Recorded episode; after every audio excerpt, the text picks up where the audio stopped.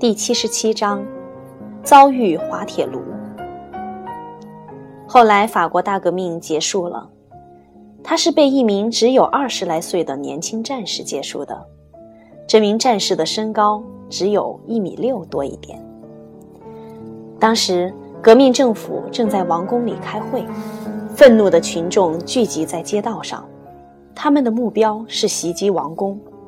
政府派这位年轻的士兵带着几个人出去赶走暴动的群众。这个士兵组织人手在宫殿周围架起了大炮，把炮口对准每一条通往宫殿的街道。这样就再也没有人敢靠近王宫了。这个年轻的士兵就是拿破仑·波拿巴，他的突出表现引起了法国人民的好奇。这个年轻人是谁？他来自哪里啊？拿破仑出生于地中海的一个小岛，这个小岛的名字叫科西嘉，本来属于意大利。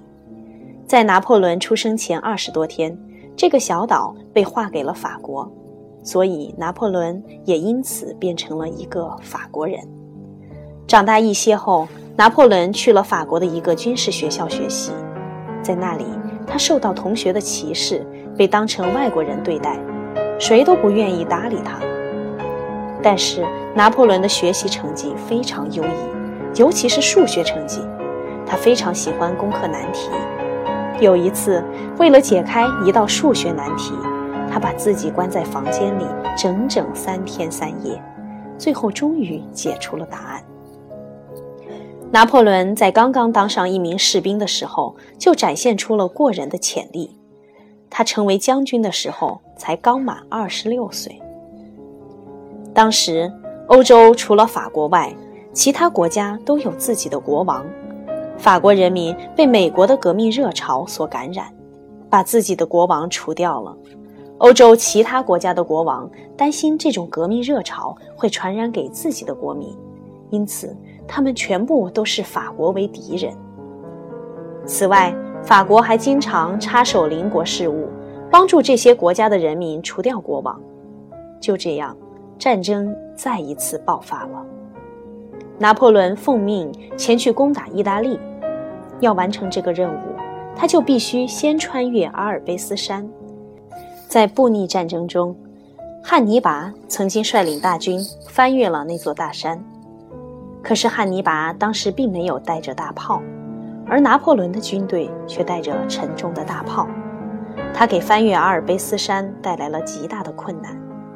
拿破仑询问负责管理大炮的将士能否带着大炮翻越阿尔卑斯山，他们对于这个问题应该是比较有发言权的。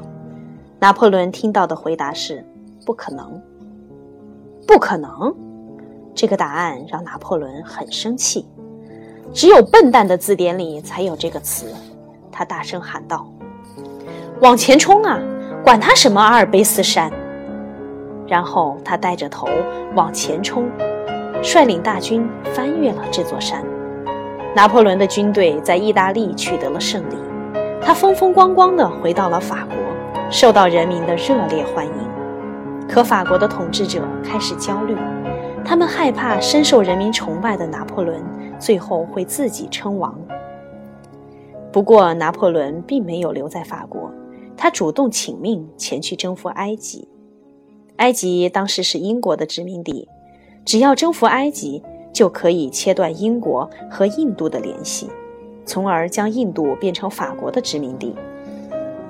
印度从查理一世在位期间就成了英国的殖民地，英国肯定不想丢掉印度这块大肥肉。再说，他已经丢了美国。再也损失不起了。拿破仑的请命让法国革命政府非常高兴。随后，他被派去了埃及。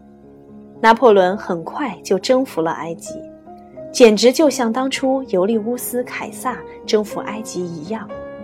而这一次，并没有克里奥帕特拉来阻止拿破仑的计划。但是，当拿破仑正在进攻埃及时，英国舰队在尼罗河把等待拿破仑的舰队全部摧毁了。当时的英国舰队是由一位伟大的海军上将纳尔逊勋爵指挥的，这位将军几乎是当时世界上最优秀的海军统帅。拿破仑被断了退路，他没法带兵回到法国，他把军队留在埃及，交给另一个人率领，自己想办法弄到一艘船，一个人回到了法国。此时，法国的革命政府内部发生了冲突，拿破仑觉得自己出头的机会到了，于是。他努力当上了治理法国的第一执政官，同时还有两个人当上了副执政官。但是那两个副执政官只是执行拿破仑的命令而已。没过多久，拿破仑变成了第一执政官。最后，他当上了法国和意大利的皇帝。拿破仑的事迹让欧洲一些国家开始担心自己的命运。他们害怕拿破仑会把自己统治的国家也变成法国的一部分，所以决定联起手来对付拿破仑。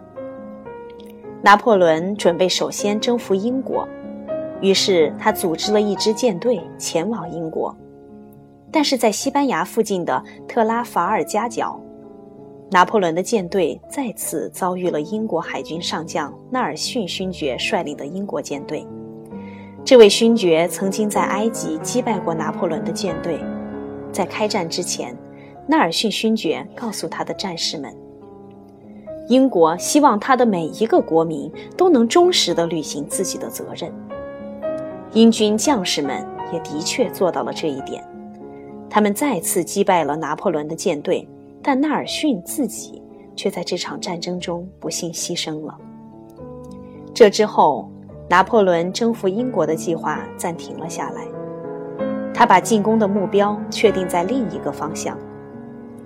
这时候，拿破仑几乎已经拥有了整个欧洲，包括西班牙、普鲁士、奥地利这些国家，或者已经属于他，或者服从他的一切命令。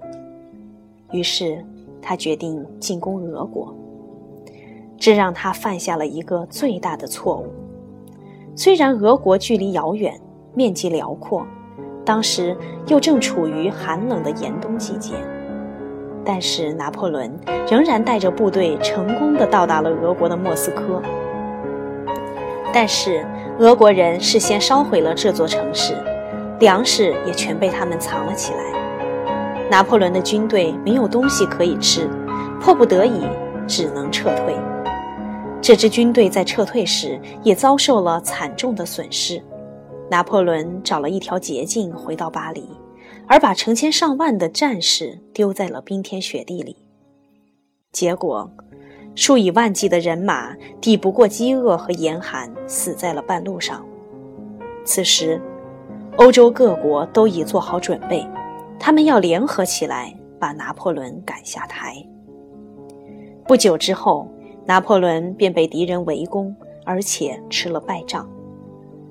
拿破仑看大势已去，便签下退位诏书，离开了巴黎。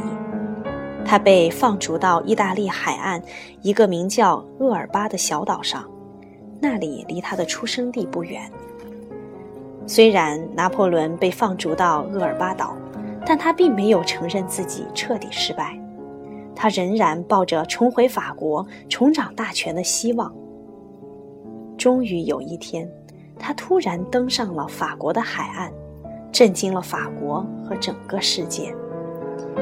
法国政府派拿破仑以前的旧部下去逮捕他，并想把他关进铁笼子里运回巴黎。但是这些老部下遇到拿破仑之后，他们迅速站到了他这一边，跟他一起去了巴黎。英国和德国组织了大批军队，他们聚集在法国北部，准备好与拿破仑决一死战。拿破仑迅速组织起一支军队前去迎战，他带领着这支军队，在一个名叫滑铁卢的小镇上与对方展开了激烈的战斗。这是他参与的最后一场战争。因为就在这场战争中他被一位名叫威灵顿的英国将军彻底击败了。这场滑铁卢战役发生在公元一八一五年。现在我们仍然会用滑铁卢来比喻遭受了惨败。拿破仑在战败后说了一句著名的话这句话的字面意思是：“我在看到厄尔巴岛之前，天下无敌。”在滑铁卢战役之后，拿破仑被英国人带走，囚禁在大海里一个小岛上，他再也逃不掉了。这个小岛以君士坦丁母亲的名字命名，叫做圣赫勒拿岛。拿破仑在小岛上生活了六年，于公元1821年去世。拿破仑也许是历史上最伟大的将军，但他可能算不上一个伟大的人。他在许多人眼里都是一个大恶魔，因为他为了个人的功绩牺牲了千万人的生命，并且让整个欧洲都陷于混战中，很多美好的事物都因此遭到了毁灭。